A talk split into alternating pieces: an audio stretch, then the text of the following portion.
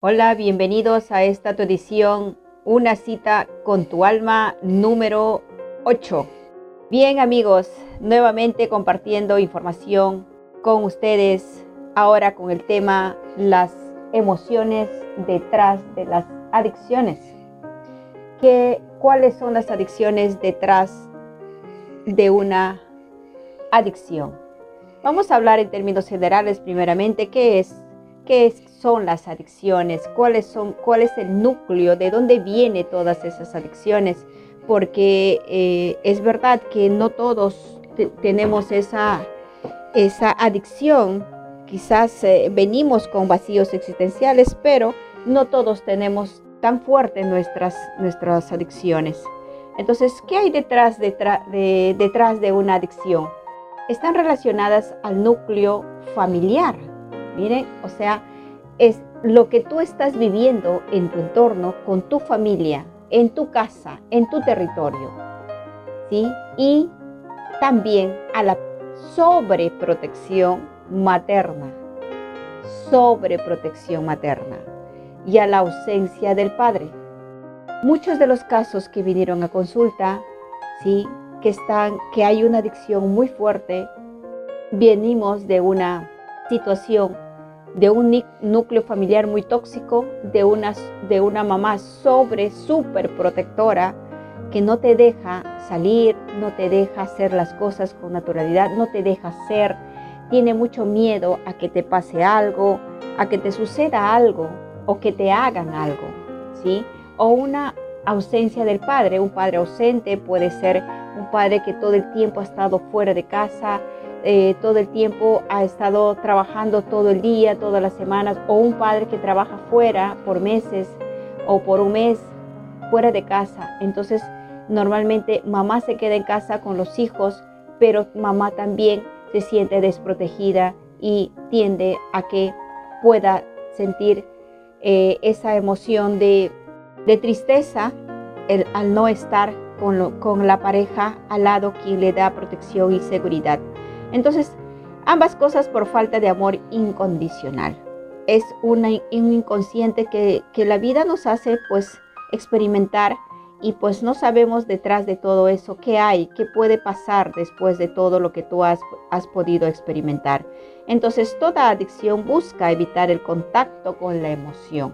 Entonces nos dice de que prefiero no sentir esta emoción ya sea de tristeza o de rabia o de soledad, ¿sí? Prefiero no sentirlo para no sufrir más. Puede ser también un sentimiento de vacío existencial, el no saber qué haces acá, para qué has venido a la tierra o qué haces en esta familia que, muchas veces quizá no te agrade estar en la familia acompañado de las personas que están en tu entorno, como que no te agradaría. Entonces tienes un sentimiento de vacío existencial, el no saber para qué estás en la tierra, una falta de amor, una falta de amor contigo mismo, una falta de conexión contigo, con tu alma, sentirte solo, sentirte que nadie te quiere, que nadie te, te presta atención, que nadie te escucha y una desconexión con nuestro ser superior. No sabes conectarte con la divinidad, no sabes conectarte con el universo, no sabes con ese universo que está dentro de ti. Entonces, si analizamos etimológicamente la palabra adicción, significa no dicho. Y no dicho es no, ser, no poder expresar, no supe expresar, me tuve que callar por miedo, por temor, entonces es una situación que no ha sido dicha. Aquello que no puedo o no quiero expresar. Aquello que no puedo o no quiero expresar. No sé cómo expresar. Quiero decirle, pero no sé cómo. ¿Sí? O, me he preferido callar porque no, por miedo a que no me maltrate, a no ser juzgado, o miedo por vergüenza también, a no ser criticado. Entonces, muchos de nosotros estamos adictos a algún, alguna, de alguna forma, alguna manera de que estamos adictos puede ser al alcohol. El alcoholismo tiene un fondo que está relacionado con el deseo de huir de las responsabilidades físicas o afectivas por miedo a estar herido y ser lastimado otra vez. Y está muy relacionado con la relación con mamá. ¿Cómo ha sido tu relación con tu madre? ¿Ha sido una mujer muy sobreprotectora o ha sido una mujer que, te, que, te, que ha estado muy pendiente de ti y que no te, no te dejó ser? O quizá te haya dejado abandonado en el sentido de que ella tuvo que trabajar, si, es, ha sido una mamá soltera eh, y ha tenido que ir a generarte economía para poder proveer y poder mantenerte. Entonces, mamá ha ido quizás, te ha dejado con mucho dolor, con mucho sufrimiento para poder generar y, para que no pueda morirse eh, biológicamente la cría o, el hijo. Entonces, ella dejó, deseando o no deseando, dejar ese vacío que ella tenía que, proteger a su hijo y ha tenido que ir a proveer.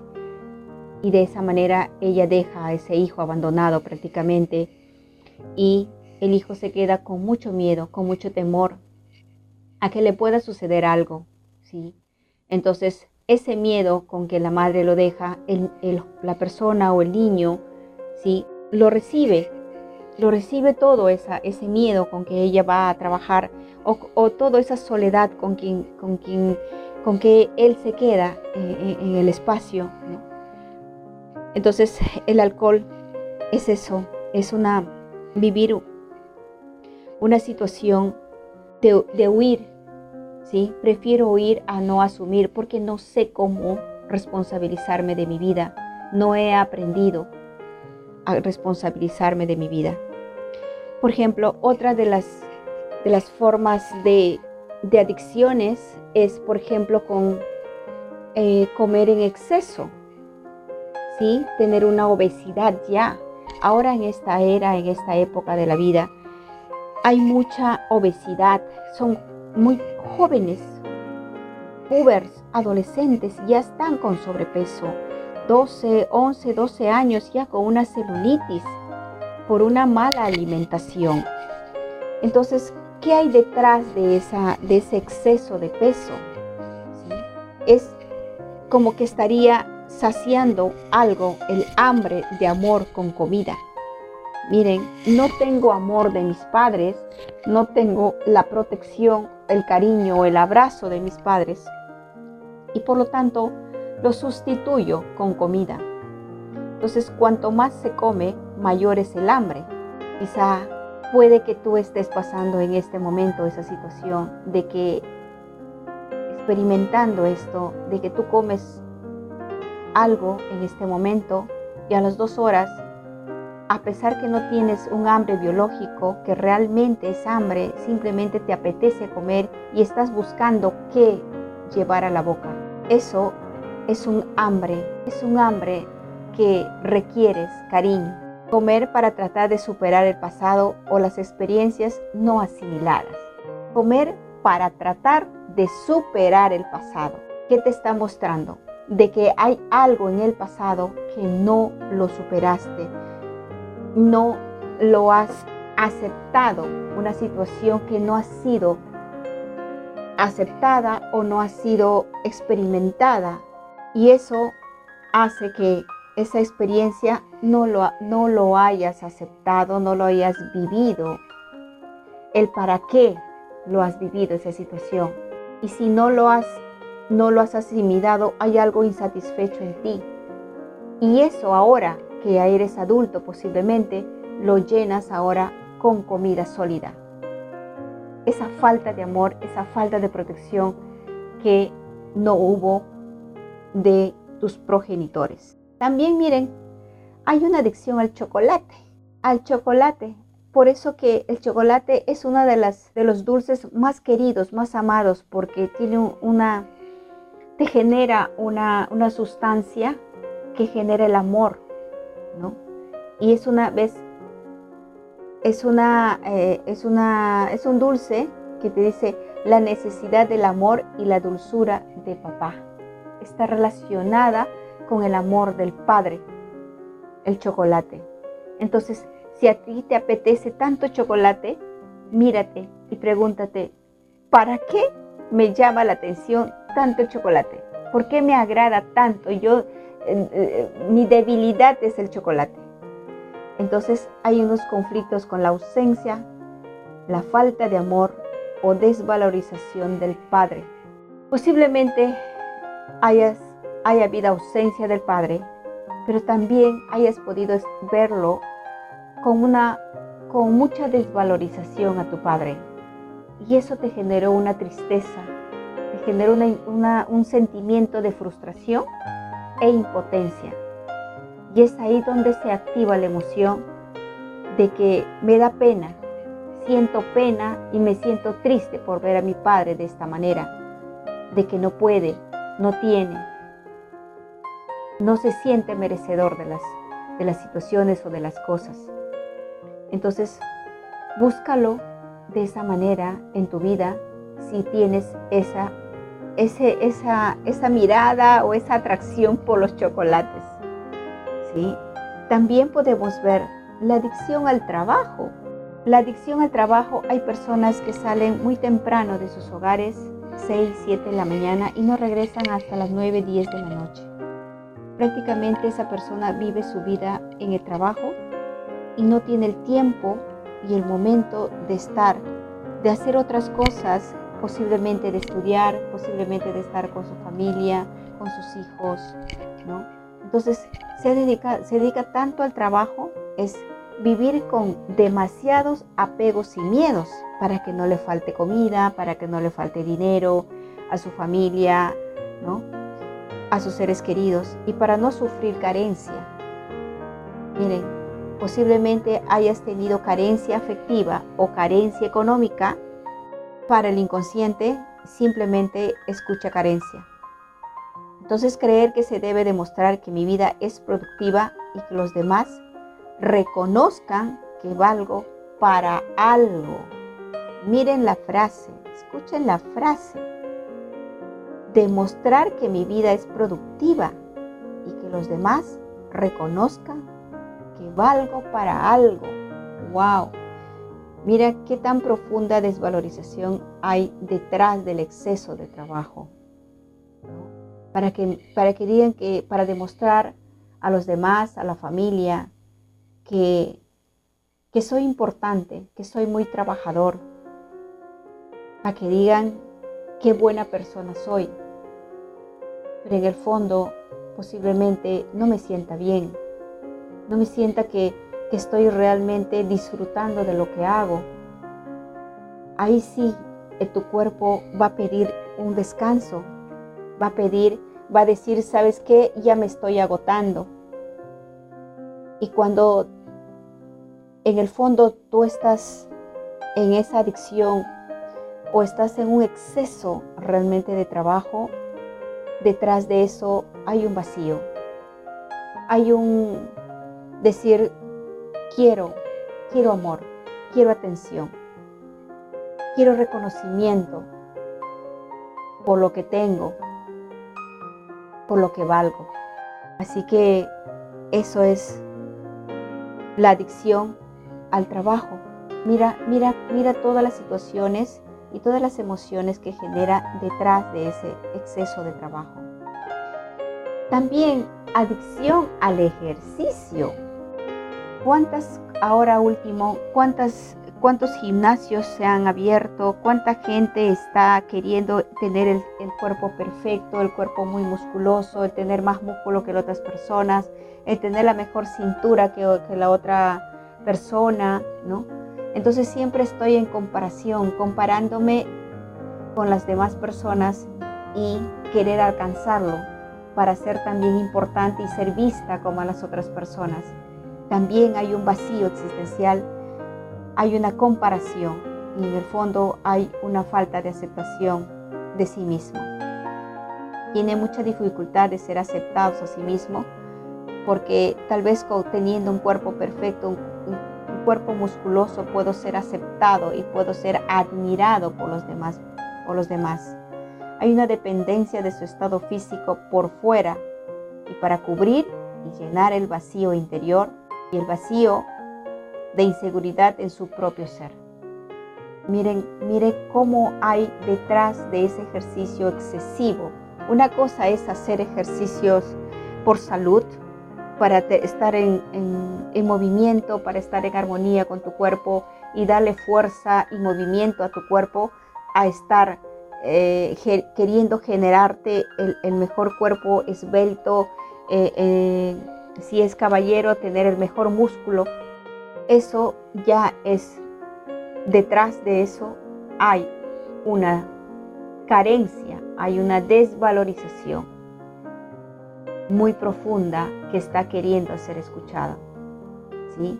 Que se siente importante, se siente valorado por lo que, por lo que está su cuerpo, no porque realmente él se siente se siente tranquilo, se siente equilibrado, se siente, se siente bien consigo mismo. Está más en función de los demás, en querer ser aceptado y admirado. Entonces, si sufres este tipo de adicciones, debes ir al origen de la raíz de tu historia y perdonar lo que haya que perdonar en ti, sanar al niño interior y tomarse la vida como castigo y no tomarse la vida como castigo o sufrimiento. Miren, ahí nos está mostrando de que de que todo lo que tú puedas vivir en este momento simplemente es un desencadenante. Detrás de lo que tú vives en este momento hay una historia pasada que no fue satisfecha, que no fue sanada. Un niño que fue abandonado, un niño que se ha sentido muy solo y muy triste. Y muchas, hay muchas veces mucho resentimiento por eso hacia nuestros progenitores, hacia nuestros padres. Y perdonarlo, lo que haya que perdonar en ti mismo, a ti. Muchas veces nos dañamos tanto a través de todas estas, estas formas de adicción, ya sea con tabaco, ya sea con comida, con sexo, haciendo muchos ejercicios, ¿ves? Y vamos a sanar al niño interior, a ese niño abandonado, a ese niño rechazado. Y no tomarse la vida como castigo o sufrimiento. Nada es un castigo, solamente son experiencias. Y aceptar cada situación que tú vivas es digno de ser un ser valiente, un ser que acepta su oscuridad y muchas veces uno no acepta esa oscuridad, no aceptamos ese dolor que está dentro de, dentro de nosotros, ese sufrimiento que hemos traído quizás muchas veces desde nuestra infancia. Entonces se debe, debemos trabajar el empoderamiento, la humildad, la sencillez, la valoración y sobre todo ese amor propio. Ese amor hacia uno mismo, ese amor que ahora en esta era nos está dando la oportunidad de aprender a ir hacia adentro, porque todo, esa fuerza infinita, ese valor está dentro de nosotros. Por muchas décadas, por muchos siglos, nos han vendido una forma de que todo está fuera, de que esperábamos la aprobación de los padres, de los abuelos, de la sociedad, estar muy dependientes del que dirán. Entonces eso ahora ya está llegando a su final para poder ir hacia adentro, poder ir hacia nuestro ser, a escucharnos, a sentirnos y a conectarnos con esa fuerza infinita porque es el momento de conciencia. Estamos en un momento de despertar. ¿Cuántas veces quisimos ser nosotros mismos y no nos dejaron ser? ¿Cuántas veces quisimos gritar al mundo de lo que nosotros, lo que nos agradaba hacer y no, no nos dejaban hacerlo? Nuestros padres nos decían qué van a decir los vecinos, qué van a decir las amistades, que soy una mala madre o que eres un hijo malcriado. Y nunca, no nos dejaron ser. Pero ahora es tu momento. Ahora es el momento de dar ese gran paso, de transformar tu vida, de trascender tu mente y tu cuerpo. Porque tú eres un ser de luz, un espíritu dentro de, esta, de este cuerpo y de esta mente. La mente está para educarla, la mente está para aquietarla, la mente está para crear. Una vez que tú lo aquietas a tu mente, empiezas a crear. Hagamos que nuestra mente sea la más creadora, no que la mente nos domine. Y es ahí donde vamos a empezar a estar y escucharnos para poder ir a esas capas tan profundas, esas memorias de tu niñez. Porque todas las cosas que nosotros vivimos hoy está simplemente queriendo ser escuchada, queriendo ser sanada, queriendo ser libre para dar un gran salto, una gran transformación y evolución como ser humano. Bien amigos, gracias por este, este compartir. Agradecida la vida por esta información de poder compartir desde nuestra experiencia como Elizabeth Pinedo para muchos seres, para muchos seres humanos que están en búsqueda de su maestría, de su vida. Muchísimas gracias. Hasta la próxima.